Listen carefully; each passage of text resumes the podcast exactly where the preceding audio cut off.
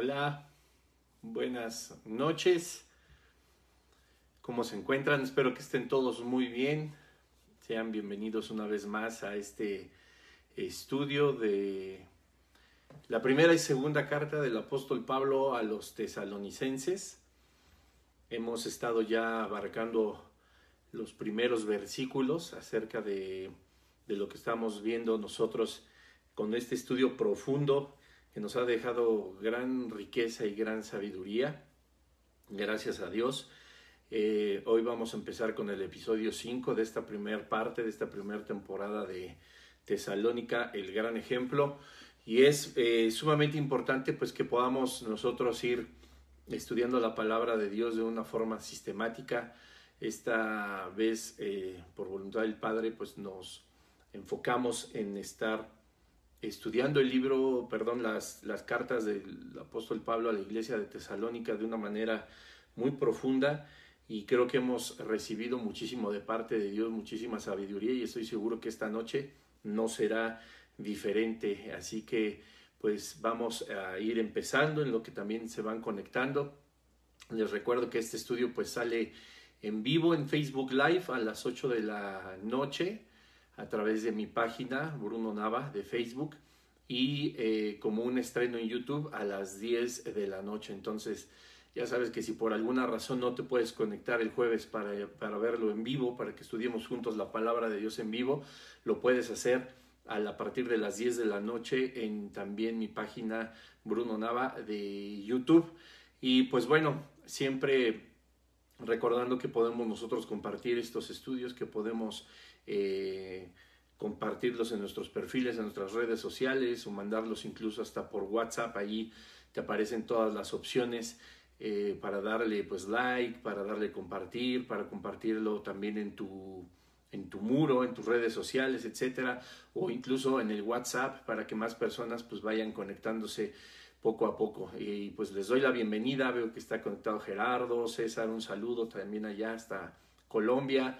Eh, estoy seguro que, segura, eh, que, habrá más personas de diferentes lugares conectados en este momento para ver este estudio y pues doy gracias a Dios por la tecnología porque nos permite llegar a cualquier rincón del mundo a través de estos medios, a través de las redes sociales y espero que pues continuemos adelante. Hoy vamos a ver un tema que es fundamental también como toda la palabra de Dios en nuestra vida cristiana, que va a tener, como decían los previos, las previas publicaciones que pudieron haber visto en mis perfiles, de la constancia, acerca de la constancia, y esto pues es algo que para todos en cualquier etapa de nuestra vida cristiana pues debemos de tomar en cuenta. No importa si eres eh, muy joven en la fe o si tienes muchos años, incluso décadas, la constancia en el Señor, la constancia en el estudio de su palabra es algo que es eh, fundamental para que nosotros podamos caminar sobre las pisadas de Jesucristo. Es sumamente también importante que nosotros aprendamos por qué y de qué manera podemos ser constantes, pues habrá muchas situaciones en la vida, mucha adversidad y muchas eh, eh, complicaciones posiblemente que en ocasiones nos puedan desanimar o que no podamos entender hasta dónde nuestra constancia pues nos va, nos va a llenar de bendición o qué debemos de hacer o de qué forma, ¿no? Y pues gracias a Dios que en este estudio, como, como dice el título general, que es un gran ejemplo de la iglesia de Tesalónica, nos da puntos bien importantes pues para poder ser constantes y uno de estos pues es el amor. Solo vamos a, no vamos a tratar el tema del amor de una forma tan, tan profunda, pero sí, por supuesto, de, una, de la forma en la que el apóstol Pablo lo menciona en esta carta, pues para que nosotros podamos seguir adelante en el conteo de los días, en el conteo de los meses, de los años, en este caminar de, con Jesucristo, pues esto que deja como una carta y como una invitación y como con muchas indicaciones Pablo a la iglesia de Tesalónica y que por la voluntad de Dios pues forma parte de nuestro canon bíblico, sigue siendo un ejemplo de lo que nosotros debemos de hacer, de lo que nosotros debemos de pensar, de cómo debemos de comportarnos, de cómo debemos de vivir, pues es, es algo que no importando que haya sido hace dos mil años, esto sigue siendo muy vigente, pues Dios es el mismo ayer, hoy y por los siglos, y nuestra vida espiritual pues no tiene una transformación como lo puede tener la sociedad, como lo puede tener las costumbres, las buenas costumbres, como puede tener todos los este, sistemas políticos o económicos o incluso de educación, de formación familiar.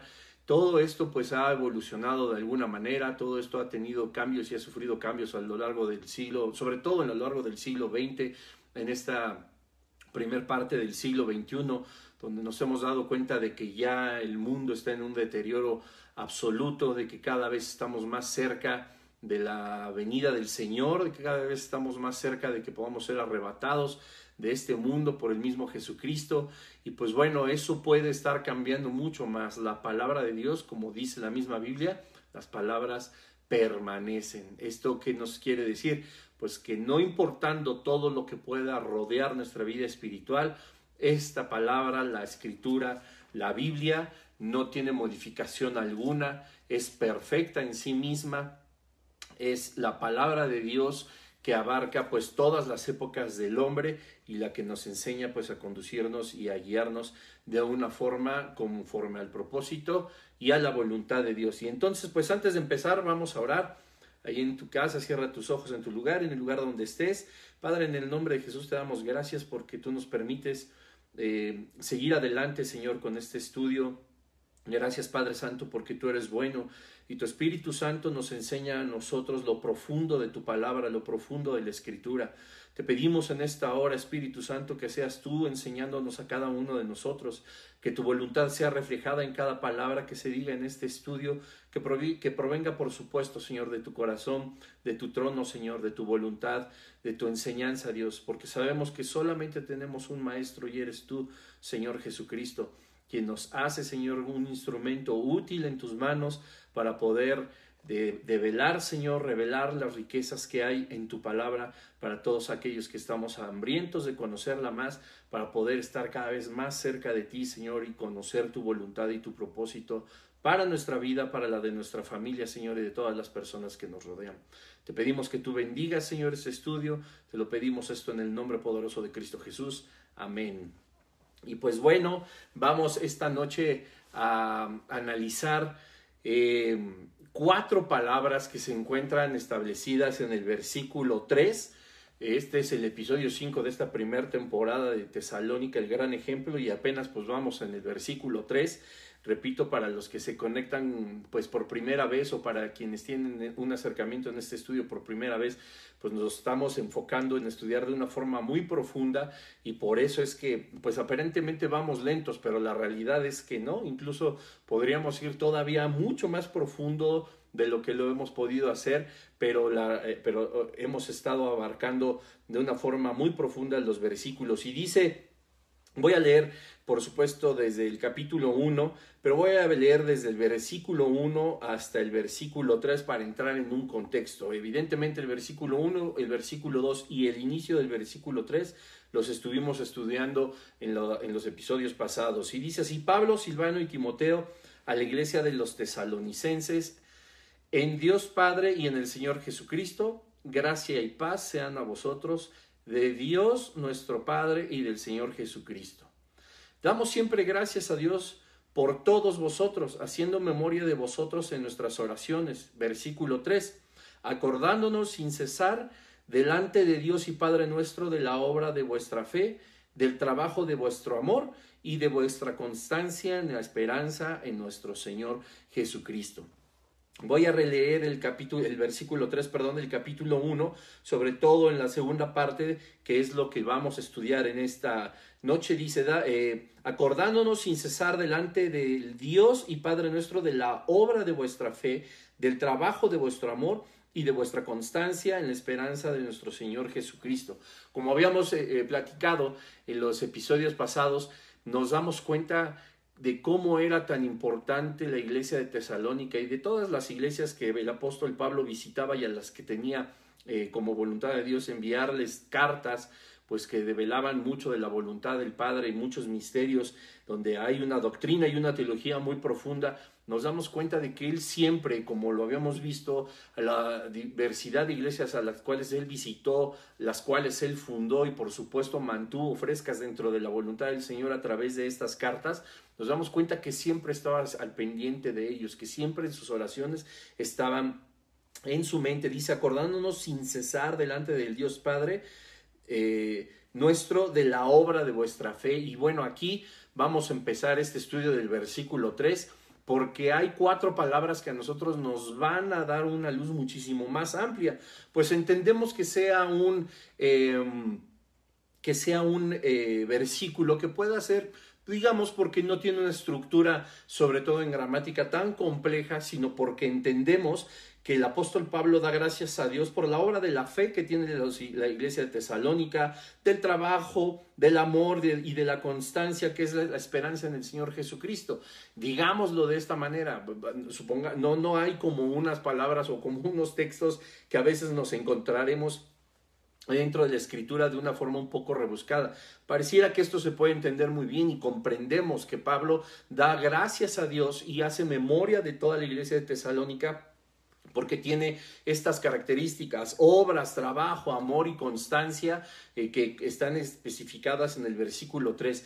Pero el Espíritu Santo nos va a llevar a entender mucho más a fondo este, este breve versículo, cómo el apóstol Pablo no solamente hablaba de algo que posiblemente pudiéramos hacer incluso nosotros, de tener obras, de tener un trabajo en el Señor, de amar y por supuesto de ser constantes en la fe, así como hace dos mil años la iglesia de Tesalónica sino que iba mucho más allá. Cuando Pablo empieza a enumerar estas cuatro partes de la iglesia de Tesalónica, es menester nuestro darnos a la tarea de buscar en lo profundo qué es lo que quería decir y a qué se refería Pablo con esta constancia, con este amor, con este trabajo y con estas obras.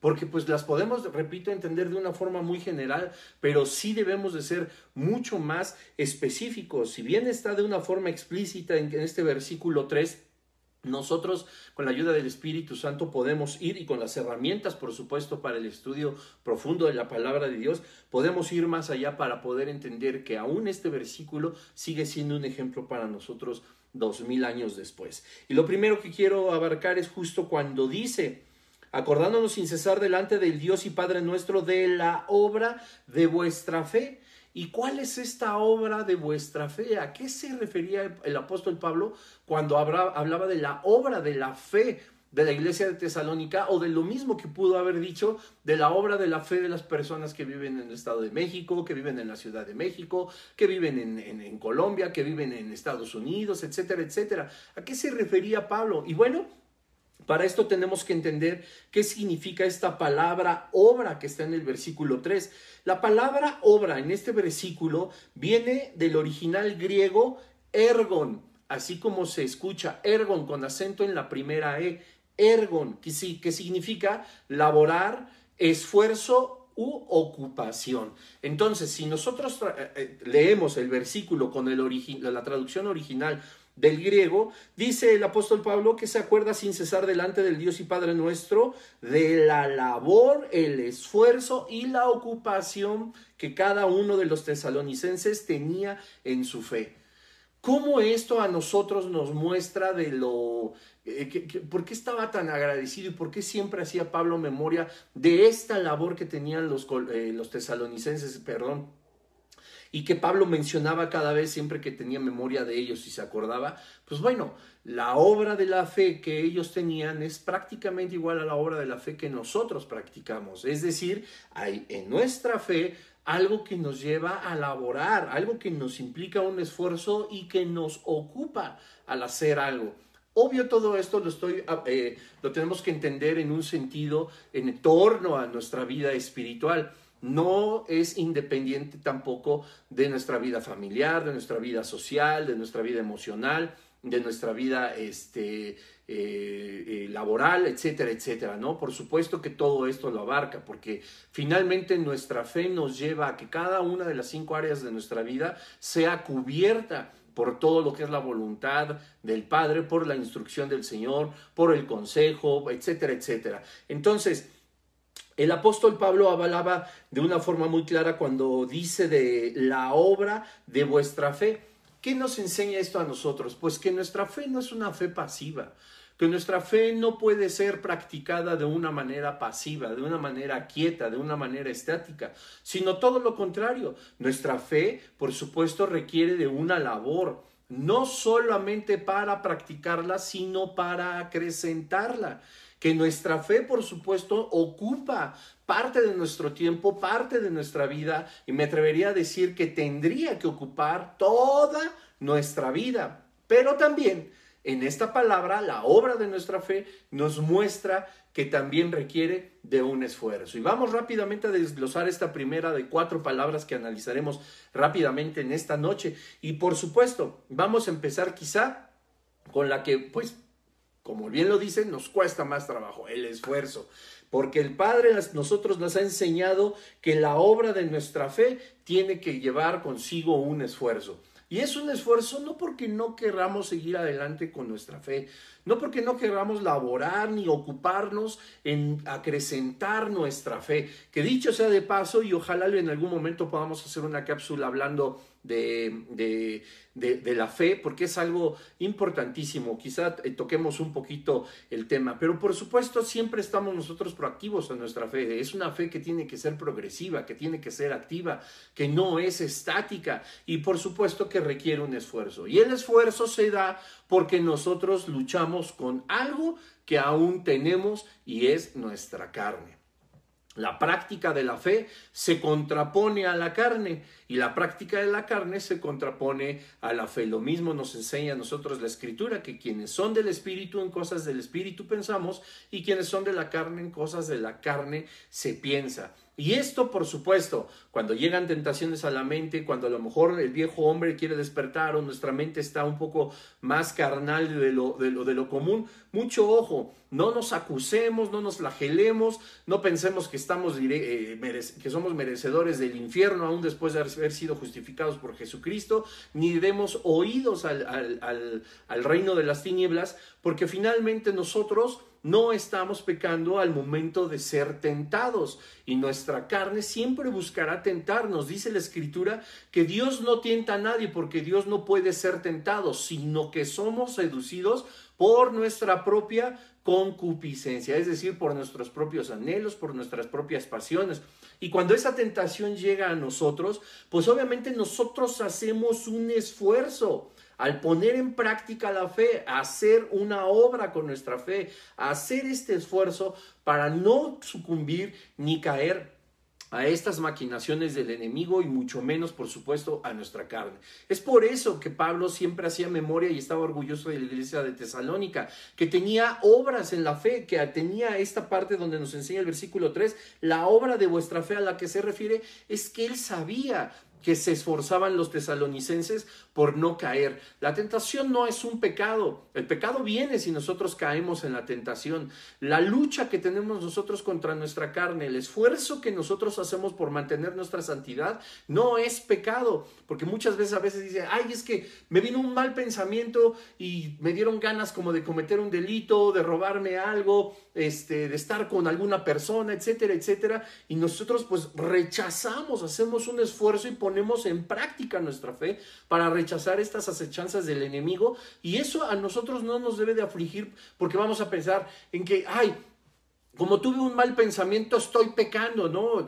Pudiste haber tenido el mal pensamiento, pero eso solamente es una tentación. El problema, dice la Escritura, es cuando nosotros damos a luz al pecado al sucumbir a ese pensamiento o a esa tentación. Es verdad, Jesucristo a nosotros nos dijo que si miramos con, con, malos ojos a una persona, si la codiciamos a una mujer, nosotros ya pecamos en nuestro corazón. Es verdad que hay pensamientos que sí se convierten en pecado, que son pecaminosos.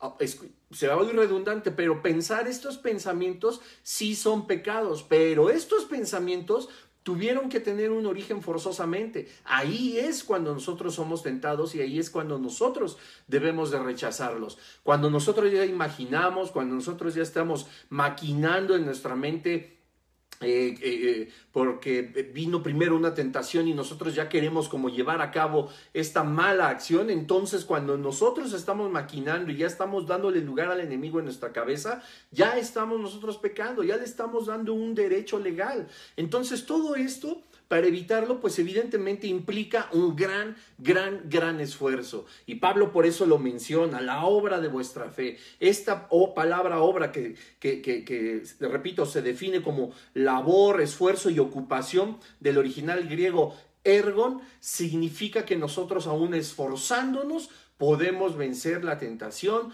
podemos vencer el pecado y ponemos en práctica nuestra fe. Y claro que requiere un esfuerzo, pero por supuesto también una labor. Y esta labor, no sé, ¿recuerdan ustedes cuando los, los discípulos estaban cerca de Jesucristo y Señor, aumentanos la fe? Decía, enséñanos a que nuestra fe sea cada vez más grande, porque debemos entender esto. Y aquí quiero tocar un, un, poco algo que he compartido muchas veces acerca de la fe. La fe no nada más es así, eh, que yo tengo fe y se acabó, ¿no? Yo tengo fe y practico una fe y, mi fe es tal o mi fe está puesta en X o en tal. No, la fe va, va, más allá, mucho más profundo de lo que nosotros normalmente entendemos. Y esta labor, y quiero abarcar de una vez la tercera palabra, el ocuparnos de nuestra fe, tiene mucho más que ver de lo que nosotros a veces estamos conscientes. La fe dice la escritura que es como el grano de mostaza.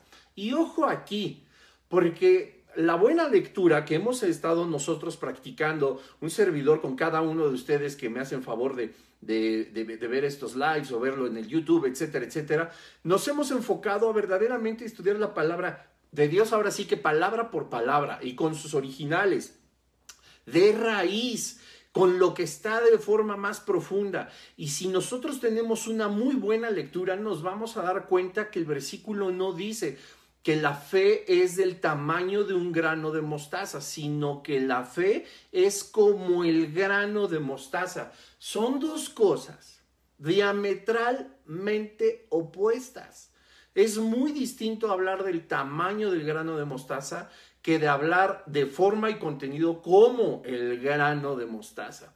Si bien es cierto, dice la escritura, el grano de mostaza es la más pequeña de todas las semillas. Y la gente piensa que el practicar una fe, y dicen por ahí, que si, es más, hasta hay una canción me parece, que si tienes fe como del tamaño del grano de mostaza, honestamente no recuerdo la canción, ahí me puedes escribir, me puedes dejar un comentario si dice así, sabes a qué canción me refiero, porque ahorita no la tengo fresca, pero dice que si tuvieras fe como el tamaño de un grano de mostaza, o la gente habla acerca del tamaño de que tu fe tiene que ser mínimo como el grano de mostaza, y que ya le puedes decir a los montes, arráncate y échate al mar, y el monte se arrancará y se echará al mar, y eso va a suceder, ¿no? Y alguna vez en una, en una, eh, en, una prédica de un pastor argentino que hasta ahorita desconozco también el nombre, nunca supe quién era, a lo mejor allá en la eternidad le preguntaré a Jesús porque me ayudó mucho esta analogía que hace y habla de la fe que tiene fuerte una mujer, ¿no? Y que estaba en la ventana de su casa y que, pues bueno, abría la ventana y lo que había era una montaña y ella empezó a aprender de la fe y empezó a aprender de Jesucristo y del tamaño del grano de mostaza, que decía que si tú tienes fe del tamaño del grano de mostaza, le dirás a ese monte, quítate y será quitado. Y entonces, con palabras de un argentino, porque así lo utilizan allá, no quiero que se ofendan, dice, entonces la vieja cierra la ventana y dice, en el nombre de Jesús, con la autoridad que me ha dado, que Él me ha dado, con la fe que yo tengo del tamaño del grano de mostaza, yo te ordeno, monte, que te quites de donde estás y te eches al mar, para que yo pueda abrir mi ventana y ver un mejor paisaje. En el nombre de Jesús, amén, amén, amén. Y en eso la señora vuelve a la vieja, como decía el argentino, abre una vez más la ventana y la montaña seguía ahí, ¿no?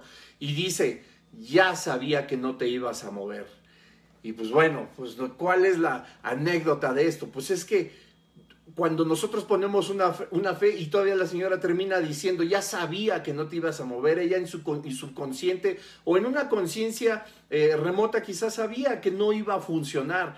Porque está, porque está mal interpretado el decir que si tenemos fe como el tamaño del grano de mostaza, nosotros vamos a poder hacer las obras y aún más a palabras de Jesucristo. Y no es así. Te repito, la buena lectura nos enseña que nuestra fe, esta obra de nuestra fe, esta labor, este esfuerzo y esta ocupación de nuestra fe, tiene que llevarnos a que crezca.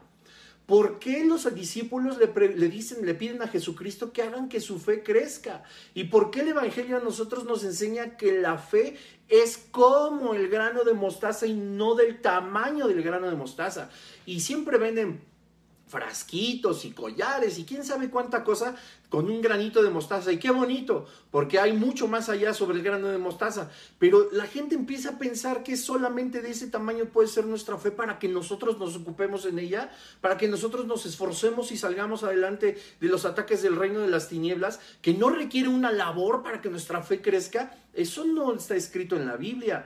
La Biblia nos enseña que si tenemos como el grano de mostaza, repito, y cómo dice la Biblia que es el grano de mostaza, a la verdad es la más pequeña de las semillas, pero cuando crece se convierte en la más grande de las hortalizas, tan grande que las aves de los cielos hacen en ella su nido. Entonces, no nos dijo, repito, que es como del tamaño del grano de mostaza, sino como el grano de mostaza. ¿Y cómo es? Algo que es pequeñito, pequeñito, pequeñito, y que va creciendo, va creciendo, va creciendo. Y la fe es así, va creciendo, va creciendo hasta convertirse en la más grande de las hortalizas. Esa es la fe y por eso nosotros debemos de tener labor en ella y ocuparnos en ella, en leer cada vez más la palabra de Dios, en orar, en alabar, en adorar su nombre, en meternos a, partes de la teología como bibliología, nos podemos meter a escatología, hermenéutica, homilética, exégesis, etcétera, etcétera. Tantas partes que a nosotros nos llenan de doctrina y de teología y no solamente para llenarnos de conocimiento, sino para que, como dice la escritura, comprobemos cuál es la buena, perfecta y agradable voluntad del Padre y está establecida aquí en la palabra de Dios. Esto lo único que va a hacer es acrecentar nuestra fe. Y es importante que nosotros pongamos atención, porque la fe, existe la fe salvífica, aquella que nos dio a nosotros la posibilidad de ser arrebatados del infierno. Existe el don de fe y existe el fruto, la característica del fruto del Espíritu, en una de ellas es fe, amor, gozo, paz, paciencia, benignidad, templanza, mansedumbre, fe. Esa es, son tres fes diferentes que ya como te repito, algún día podamos nosotros hacer una cápsula acerca de estas tres formas de la fe. Y es importante que nos demos cuenta cómo aquí el versículo 3 dice Pablo que se acuerda sin cesar delante del Dios y Padre de la obra, es decir, de la labor, del esfuerzo y de cómo se ocupan en la fe los tesalonicenses. Y después dice, coma. Bueno, quisiera terminar antes de pasar al trabajo, como lo menciona eh, eh, eh, Primera Tesalonicenses 1.3, como dice Colosenses 2.23. Te pido que me acompañes ahí en tu Biblia. Y vamos al libro que está anterior, es una página prácticamente, una hoja antes, y dice Colosenses 3.24. Ojo aquí cómo es importante el estar ocupados y elaborar en nuestra fe. Dice, sabiendo que del Señor recibiréis, la recompensa de la herencia porque a Cristo el Señor servís. Nosotros cuando ponemos en práctica, en labor, cuando nos esforzamos, cuando nos ocupamos en la fe, invariablemente nosotros debemos de comprender que estamos sirviendo al Señor. Porque cuando nosotros ponemos en práctica nuestra fe, cuando hay obras, cuando nosotros hacemos una labor que lleve a que nuestra fe sea creciente, que nosotros nos esforzamos para mantener nuestra fe cada vez de una forma más fortalecida y más grande y nos ocupamos en ese tiempo, es imposible que no sirvamos al Señor. Y Colosenses 3:23 nos enseña que todo lo que hagamos lo hagamos de corazón como para el Señor y no para los hombres. Esto solamente puedes hacerlo con fe, porque tú no podrías hacer labor alguna que fortalezca tu fe pensando en tu vecino, pensando en tu vecina, pensando en tu jefe, en tu profesor o en tus alumnos o en el reconocimiento público. Solamente la fe va a encontrar una labor, un esfuerzo y por supuesto una ocupación activa cuando nosotros lo hacemos para el Señor. Y dice el versículo 24, sabiendo que del Señor es de donde obtendremos la recompensa de la herencia, porque a Cristo el Señor nosotros servimos. Esto sería imposible sin la obra de nuestra fe. Y dice después, coma, no es punto aparte ni es seguido, está enumerando, está enlistando características ejemplares de la iglesia de Tesalónica. Dice del trabajo de vuestro amor. Y aquí me voy a tomar también un poco, unos minutos para explicarte. La palabra trabajo que se utiliza en el versículo 3 de 1 de Tesalonicenses 1 viene del griego copos, con K, copos y con acento en la primer O, que a su vez se deriva de otra palabra griega que se llama copto, copto, igual con K y con acento en la primera O, que dice el diccionario enciclopédico de concordancia exhaustiva Strong, que significa golpearse el pecho en aflicción, hacer lamentación. Qué raro. Esto en un momento cuando lo estuve estudiando a mí se me figuraba más como si me tuviera que estar flagelando, que mi trabajo de fe tuviera que estarse flagelando y estarme como vulgarmente decimos, o coloquialmente, porque no es vulgarmente, sino coloquialmente decimos, me doy golpes de pecho. ¿Por qué? Pues porque viene de una práctica de la Iglesia Católica que no tiene sentido ahorita mencionarlo y estoy seguro que sabes a lo que me refiero. Pero ¿por qué dice esta palabra que es un golpeo de pecho en aflicción o un lamento? Dice, acordándonos sin cesar delante de vuestro Dios y Padre de la obra de vuestra fe y del lamento de vuestro amor y vuestra constancia, etcétera, etcétera. Es bien importante, te repito, que nosotros podamos entender el original de cada una de las palabras. Dice primera de Pedro 1:22 que cuando nosotros hemos purificado nuestras almas por obediencia a la verdad, mediante el Espíritu, para el amor fraternal no fingido, amaos unos a otros entrañablemente de corazón puro. Uy, hay características para tener un corazón puro, no nada más es así, yo soy puro de corazón, hay algunas características. Ojalá que el Espíritu Santo te guíe a hacer un estudio acerca de esto al respecto. Pregúntale al Señor, ¿qué es un corazón puro? Y vea la escritura y encontrarás la respuesta. Entonces, esta palabra trabajo que menciona el apóstol Pablo, el trabajo de vuestro amor, fíjense lo que dice, el trabajo de vuestro amor, o sea, no es una labor de ir a trabajar a un ayuntamiento, de ir a trabajar a alguna oficina, de ir a trabajar a una escuela eh, a dar algunas clases, etcétera, etcétera, independientemente de los millones y millones de empleos y oficios que pueden existir. Pero la palabra aquí habla más de un golpear el pecho en aflicción y hacer lamentación. Entonces nos muestra aquí que el trabajo de vuestro amor en realidad es una carga por las personas que amamos. Es una carga que nos aflige porque nosotros, dice, amamos. Del trabajo de vuestro amor, de la aflicción, del hacer lamentación por el amor que sentimos por todos los demás.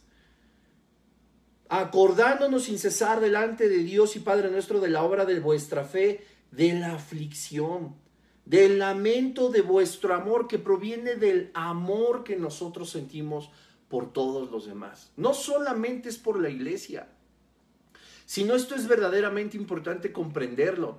La iglesia de Tesalónica y a lo que se refería Pablo aquí es del amor que los tesalonicenses sentían por los que estaban perdidos.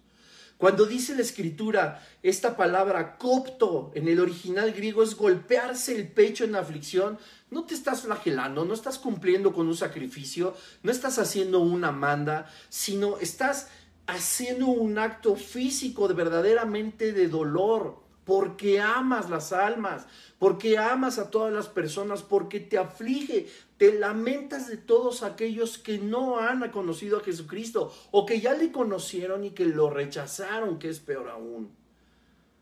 Cuando nosotros comprendemos que los tesalonicenses hablaban de ese trabajo, del amor que sentían por la iglesia, no nos queda más que preguntarnos, ¿nosotros verdaderamente estamos amando al mundo? Nosotros verdaderamente estamos amando aquellas personas que no conocen de Jesucristo o a aquellos que, los han, eh, eh, eh, que lo han rechazado y nos, y nos duele ver cómo se pierden. Nos duele ver que caminan directo a la condenación eterna y no a la vida eterna. Yo recuerdo que en el Evangelio de Mateo, el Señor Jesucristo nos habló de dos grandes mandamientos. El primero, amarás a tu Dios con toda tu mente, con todas tus fuerzas, con toda tu alma, con todo tu corazón, con todo tu ser. Y el segundo es igual de importante y de grande a este, amarás a tu prójimo como a ti mismo. Y muchas veces, y también esto lo he compartido ocasiones, yo he hablado con Dios y le he dicho, Dios, en un alto, en el tránsito, en el tráfico, volteo a ver a los coches de los lados, a la persona que está pidiendo dinero, este, al, autobús que trae más gente que se transporta, a los taxis, a los coches particulares, a las moto, los que traen una motocicleta, a todos. Yo le he dicho, Dios, los volteo a ver y no he sentido muchas veces ese amor por ellos. No me he afligido ni me he lamentado porque sé que cada uno de estas personas está muerta en vida pues posiblemente hay alguien cristiano, ¿no? Y no lo, no lo sé, pero estoy hablando en una generalidad. De todo el trato con el que tenemos con las personas día a día, momento a momento, en todas las áreas de nuestra vida, en todos los lugares en donde nuestras plantas de los pies estén parados, hay gente muerta. Hay gente que no conoce del Evangelio y no nos acongoja, no nos aflige, no nos lamentamos por ellos. Eso es una realidad y es algo muy serio. Y Pablo hacía mención delante del Dios y Padre nuestro de ese lamento que sí tenían los tesalonicenses por las almas, porque les amaban. Dice aquí el trabajo de vuestro amor, el lamento de vuestro amor. Pues que el amor, pues si yo estoy enamorado, si siento amor, ¿por qué tendría que lamentarme? Justamente se lamentaban porque había personas que caminaban a la condenación eterna. Y te repito, primera de Pedro 1.22 nos enseña a nosotros que cuando nosotros hemos purificado nuestras almas por obediencia a la verdad, mediante el Espíritu Santo, para el amor fraternal no fingido. Esto es algo muy serio. Esto es algo muy serio porque podemos estar eh, diciendo, a lo mejor lo hemos dicho, no lo sé, de que sí amamos a las personas como Cristo los amó. Y, aquí el apóstol Pedro cuando habla que habla eh, de, un amor fraternal no fingido, especifica del no fingido porque él conocía que dentro de la iglesia de Cristo había amor fingido. Y muchas veces nosotros nos ponemos vestiduras de los más santos, de los líderes más amorosos, de los pastores más eh, eh, que cobijan a la iglesia, que les tiene amor y, a veces es fingido. Y no lo digo yo, lo dice la escritura. Y nosotros fuimos, pusimos nuestras emociones, nuestro amor, nuestro corazón en orden, dice la escritura, por el Espíritu Santo. Y hay una razón para hacerlo, para el amor fraternal no fingido. Y continúa diciendo, amaos unos a otros entrañablemente de corazón puro. Este era el amor que la iglesia de Tesalónica practicaba y por eso se afligía y hacía lamentación. Por eso el apóstol Pablo hablaba de que ellos conocían el amor puro, no fingido, de un corazón noble, de un corazón recto delante de Dios. Y claro que amaban a todas las personas y se daban golpes de pecho por esa aflicción, era algo físico. Pero por supuesto también espiritual porque hacían lamentación por ellos.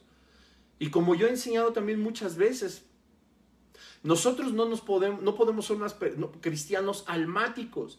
De las almas nosotros no nos podemos hacer cargo. De eso se hace cargo Dios. Del espíritu de cada persona se hace cargo Dios. Pero es menester nuestro hablarles de la escritura amar a las personas, aun cuando ellos no nos amen.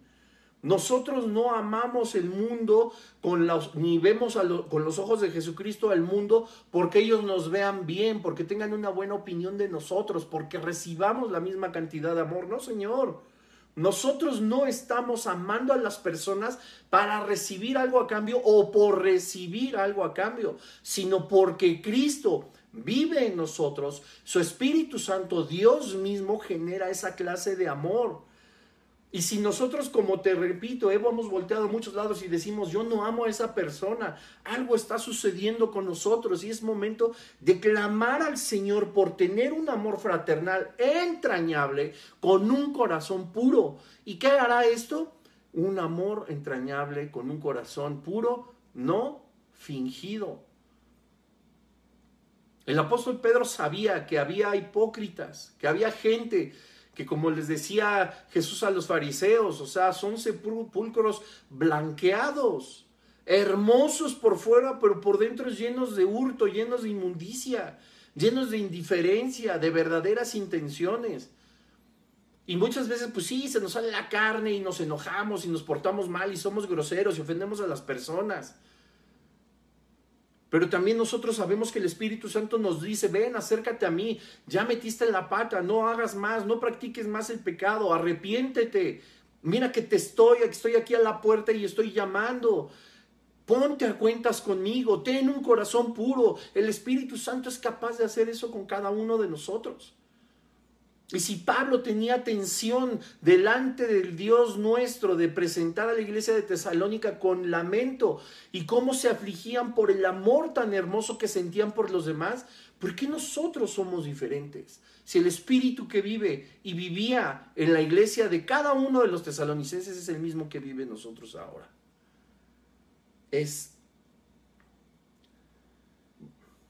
La palabra amor viene del griego, esta palabra que se utiliza en el versículo 3 viene del griego agasapo, que significa amar en un sentido social y moral. Esto a nosotros nos va a dar mucha luz porque dice Hebreos 6:10 que, no, que Dios no es injusto para olvidar nunca nuestra obra y el trabajo de amor que hemos mostrado hacia su nombre, habiendo servido a los santos y sirviéndoles aún. Fíjate cómo estos dos versículos se complementan. El versículo 3 de Primera de Tesalonicenses 1 y, y Hebreos 6:10 dice, por supuesto que Dios no va a perder de memoria todo lo que nosotros hacemos, pero esta palabra amor, que significa amar en un sentido social y moral, no nos está hablando de personas, no, en un sentido, tú no amas a tu, tú no amas a tu esposa en un sentido social y moral. Moral, por supuesto, en muchos términos, pero en el sentido general.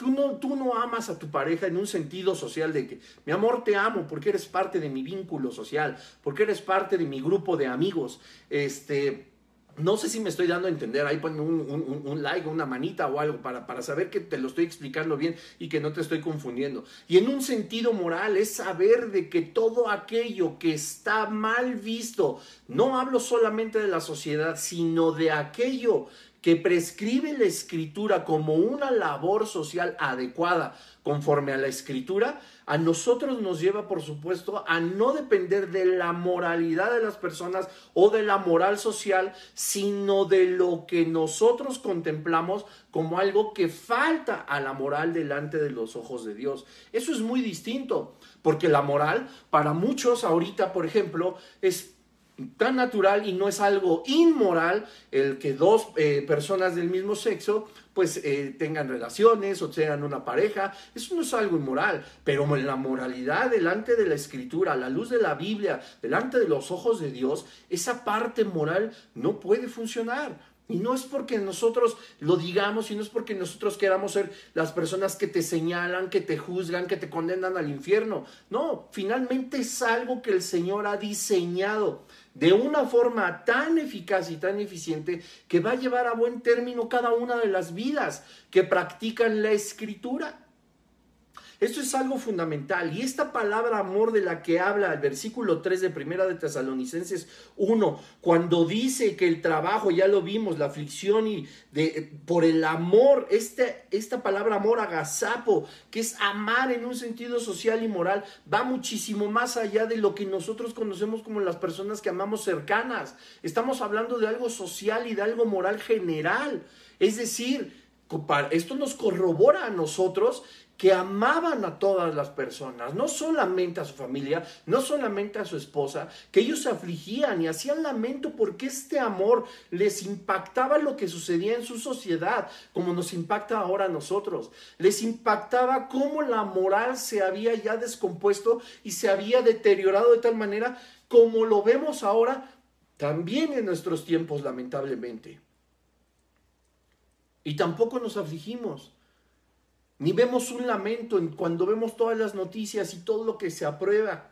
Y que ahora ya es bueno a la vista de la sociedad y que es bueno incluso para allá, para muchas iglesias que han corrompido el Evangelio y que han caído en un deterioro, que han caído en una corrupción que solamente puede venir de parte del reino de las tinieblas y que han sido tan débiles, tan débiles que han vendido la, la, fe, la escritura por mantenerse vigentes, donde el homosexualismo es bien visto, donde el adulterio es bien visto, es una práctica común, donde el robo, los hurtos, el engaño, la mentira hacen de toda la fe un circo. Y esto es algo que ha corrompido incluso a la iglesia de Jesucristo, si es que esa pequeñísima parte puede llamarse iglesia de Jesucristo. Y se han dejado infiltrar por la sociedad y la moralidad política, económica, gubernamental, tradicional, y han dejado de lado la santa palabra del Señor. Ese amor social y moral es el que nosotros también debemos de practicar. Y nos deberíamos lamentar por todo lo que está sucediendo. Y, es que de verdad, lo digo con mucho cuidado y con todo respeto, porque esto mismo que te voy a decir, me lo he dicho a mí mismo muchas veces. Qué mal están las cosas. No puede ser posible que ya hayan eh, aprobado que sea legal el aborto. Y, no, y esas son nuestras profundas reflexiones. Qué mal. ¿Y cuántas veces hemos doblado rodillas y hemos incluso pedido perdón por lo mal que están todas las personas, incluso nosotros mismos? Porque tienes que saber que nosotros podemos ser eh, eh, eh, intercesores por las demás personas y sus pecados y decir, Padre, perdona a Tencho porque se robó una pluma, porque se robó mil pesos, porque golpeó a su esposa, perdónalo, Padre. Nosotros podemos interceder y pedir perdón por esas personas. Hay pecados por los que dice el apóstol, no no digo que se pida porque no se pueden perdonar más solamente si se confiesa por el transgresor. Y esas son nuestras profundas reflexiones. Qué mal. Hoy en la noche vamos a oír la noticia de que el Congreso de no sé qué estado por fin aprobó el, aborto, el asesinar bebés, la poligamia en no sé cuántos lugares, los gobiernos como Afganistán, donde las mujeres ahora son objetos y no son seres humanos, donde las ejecuciones públicas ahora ya son bien vistas y decimos, pobrecitos, qué mal, qué bueno que no estamos allá. Y hasta ahí llega nuestra reflexión profunda, hasta ahí, hasta ahí llega nuestro agazapo, este original griego de la palabra amor, de ese amor en un sentido social y moral, hasta ahí llega. ¿Y hemos doblado rodillas? No. Y dice la palabra de Dios en Hebreos 6:10 que porque Dios no es injusto por olvidar vuestra obra. Hemos hecho obra al respecto y el trabajo de amor que habéis mostrado a su nombre. Porque eso sí, nos metemos a los ministerios, servimos, somos muy buenos en nuestra congregación y salimos de ahí, nos comportamos como cualquier otra persona. Y dice, habiendo servido a los santos y sirviéndoles aún. El Señor no se olvida de nuestra obra. Aquí habla de quienes van a tener una recompensa, de quienes por el amor de Dios hemos hecho ese trabajo. Pero fíjate lo que dice, Dios no es injusto por olvidar vuestra obra. ¿Tú crees que Dios solamente ve el amor que le tenemos a la iglesia? ¿A Él mismo? Porque yo veo aquí en el versículo 3 de Primera Tesalonicenses 1 que este amor entrañable de un corazón puro que debería también de salir sin ser fingido habla de un amor social y moral, es decir, por el mundo, por aquellos que no pertenecen a tu iglesia o a tu congregación. ¿Esas obras no las ve el Señor? Hebreos 6:10 dice, no es injusto para olvidar, olvidar vuestra obra. Y desglosa, por supuesto, lo que servimos como hijos de Dios. Y habla, por supuesto, de galardones. Va a llegar una recompensa. Y Dios de verdad nada más se fija en eso. Habla de toda vuestra obra, de toda nuestra obra, y no es injusto. Y si yo actúo mal, si social y moralmente yo soy malo, si yo no comparto el Evangelio, si yo peco por omisión, si yo no estoy haciendo lo que la sociedad y la moral me dicta a través de las escrituras, yo merezco un juicio Y Dios no es injusto. Sería injusto si a mí me dejara libre de culpa. Por supuesto, no quiero que se confundan. Todos nuestros pecados pasados, presentes y futuros han sido ya justificados a través de la sangre de Jesucristo del Calvario. Dios nos va a perdonar cuando encontremos el oportuno socorro, el arrepentimiento genuino. Te recomendé hace ocho días el verdadero arrepentimiento ahí en mi página de Facebook. Ahí vas a encontrar un análisis profundo del Salmo, de un genuino arrepentimiento. Y Dios es justo para perdonarnos. Pero sería injusto si no levantáramos la cosecha. Una cosa es el perdón al cual accedemos gracias a Jesucristo, pero la cosecha se levanta sí o sí. Entonces, si dice aquí que Él es, no es injusto para olvidar nuestra obra, no es injusto para olvidar también lo que hemos omitido hacer de una forma social y moral a la luz de la Escritura. Y por último, acordándonos sin cesar delante del Dios y Padre nuestro de la obra de vuestra fe, del trabajo de vuestro amor y de vuestra constancia en la esperanza en nuestro Señor Jesucristo. La palabra constancia viene del griego jupomoné, con acento en la última E. Y con J, jupomoné, que significa resistencia o aguante alegre. Alegre. Dice Primera de Corintios 15, 58. Así que, hermanos míos, amados, estad firmes y constantes, creciendo en la obra del Señor siempre, sabiendo que vuestro trabajo en el Señor no es en vano. Es, amados míos, estad firmes y constantes, firmes y constantes, constancia, jucomoné, resistir, aguantar de malas, con carota, de mala gana, porque me obligan, porque quién sabe qué, porque de todo me quejo y porque todo nadie piensa como yo y todo está mal y juzgo la obra del Señor. Así, así se puedes pasar, sí, igual 10, 15, 20 décadas, 30 años en el ministerio, constante, firme, quejando de toda la obra del Señor y no moviendo un dedo por mejorar nada. Dice alegres, alegres. Esto significa ser resistentes y aguantar de una forma alegre Dice vuestra constancia, es decir, esta, este, este continuar de forma alegre en la esperanza de nuestro Señor Jesucristo. No hay manera de que no estemos contentos ni alegres teniendo esperanza en todo lo que es Jesús. No solamente hablo de que ya nos rescató del infierno, sino de que vamos a ser arrebatados y nos vamos a librar del gran día del Señor, de la ira de Dios, del juicio final. Nos vamos a librar del juicio del gran trono blanco. Tenemos esperanza de volver a ver a nuestros seres amados en la eternidad de poder vivir con Jesucristo eternamente, de que toda lágrima se enjugará, de que cambiaremos nuestro lamento por baile, de que todo será maravilloso, de que todos estaremos a la luz de Jesucristo, de que Él nos, eh, eh, nos llenará de fortaleza, de vida eterna, de alegría, de gozo y aún en esta vida de esperanza, de consuelo, de fe, de fortaleza, de ánimo, de consejo. ¿Qué más? ¿Necesitas otra razón para estar constantemente feliz? Alegre en la esperanza que es Jesucristo. Y Pablo presentaba en sus oraciones, como dice el versículo, siempre delante del Dios y Padre, justamente esta constancia en la esperanza de nuestro Señor Jesucristo, siempre alegres. Es que es contradictorio, me estás diciendo que estaban afligidos y hacían lamento. Eso no implica que tú estés completamente feliz y como decimos aquí, o al menos digo yo, de una forma muy coloquial, te valga tres toneladas de hojas secas lo que le pase a los demás, ¿no? Tú puedes vivir siempre gozoso y estar alegre en la esperanza que es Jesucristo por todo lo que ya te enumeré, pero al mismo tiempo teniendo el corazón de Dios, teniendo su Espíritu Santo, la mirada de Jesucristo, la forma en cómo veía a las personas, pues por supuesto también hay aflicción y lamento.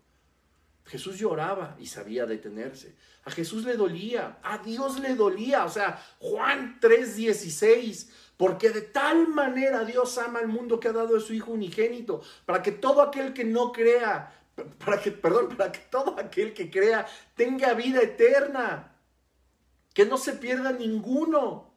Eso es amor. Y por supuesto proveyó un medio de restauración de la humanidad, un plan redentor divino y perfecto por amor. O sea, Cristo no estaba, Dios no estaba proveyendo este plan redentor, este, lleno de felicidad porque todo mundo se iba a perder, porque si Él no lo hacía, entonces todo mundo se iba a perder. Y como me dicen que tengo que ser constante de forma alegre, que es esforzarme y resistir, tener un aguante alegre, no me va a doler lo que pueda suceder con el mundo. Dios por supuesto nos amaba tanto y dice la escritura que Dios quiere que todos procedamos al arrepentimiento porque nos ama. Y para Él no va a ser bonito aventarte al lago de fuego y azufre que en realidad Él ni te avienta. Estoy haciendo una especie como de analogía y a, una condenación eterna la cual tristemente, y tengo que decirlo así, decidiste tú con tus actos acceder. Podemos ser constantes y aguantar de forma alegre y al mismo tiempo dolernos por todos los demás. No podemos ser egoístas en nuestro amor. Todo lo que te hay muchas personas que lo necesitan. Y como te dije desde el episodio 1 de esta serie, tenemos que expandir el Evangelio y tenemos que decirle al mundo, tengo la cura contra la muerte, tengo la cura contra la condenación eterna. Y pedirle al Señor que nos ayude a dolernos, a tener verdaderamente el corazón de Jesucristo, porque solo así vamos a abrir la boca con aquellos que están perdidos. Nos van a doler, nos los vamos a ver y los amamos como amigos entrañables, incluso como familia. Y sabemos que caminan, en cualquier momento su vida se termina y no caminan a la presencia del Señor, sino para el otro lado. No nos duele.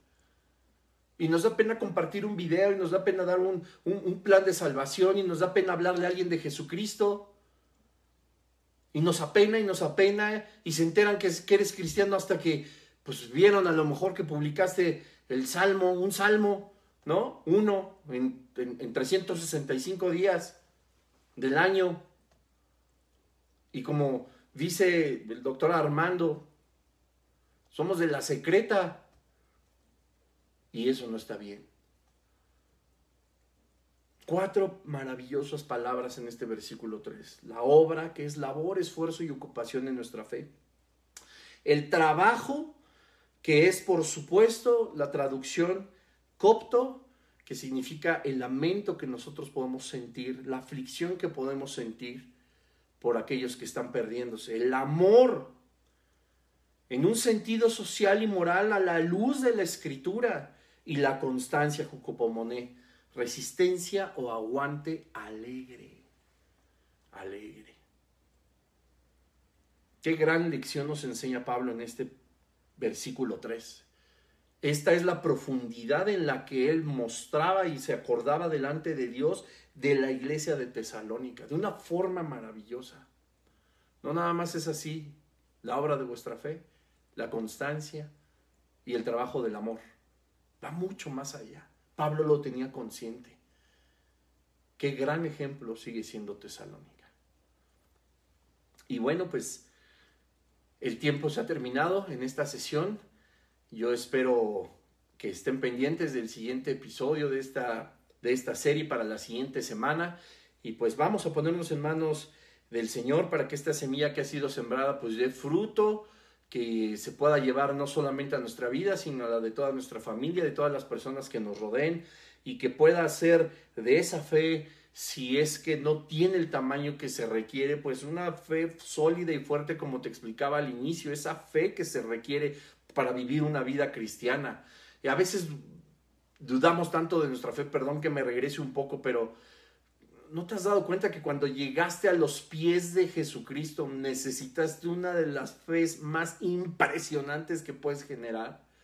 Sin conocer nada de Dios, sin saber de Biblia, teología, exegética, homilética, escatología, apologética, sin saber nada de eso, tú decidiste entregarle tu vida a Dios sin saber absolutamente nada. Ese tamaño de fe es el que nosotros tenemos. Y no se dejen engañar, no se necesita poca fe. Jesucristo le dijo a Pedro, por tu poca fe, a los, a los apóstoles, por su poca fe. No se requiere poca fe para caminar sobre las pisadas de Jesucristo. Se requiere una fe sólida, una fe fuerte, grande, que cobije a todos los que nos rodean. Gracias a Dios. Padre, en el nombre de Jesús te damos gracias porque tú nos instruyes, Señor, a través de tu palabra porque eres tú, Espíritu Santo, quien nos enseña todas las cosas, quien nos muestra, Señor, cuál es el propósito y la voluntad del Padre para nuestra vida. Ayúdanos, Señor, a que cada palabra que tú nos enseñaste hoy se anide en lo más profundo de nuestro espíritu para transformación, Señor. No solamente para almacenar conocimiento o para estar pendientes de un estudio, etcétera, etcétera, Señor. No, sino que nuestra vida sea verdaderamente transformada por el poder de tu palabra. Tú nos enseñas que es como una espada de doble filo, Señor, que puede compartir los tuétanos, Señor, que puede entrar hasta lo más profundo de nuestro corazón, que es una espada que solamente tú puedes empuñar.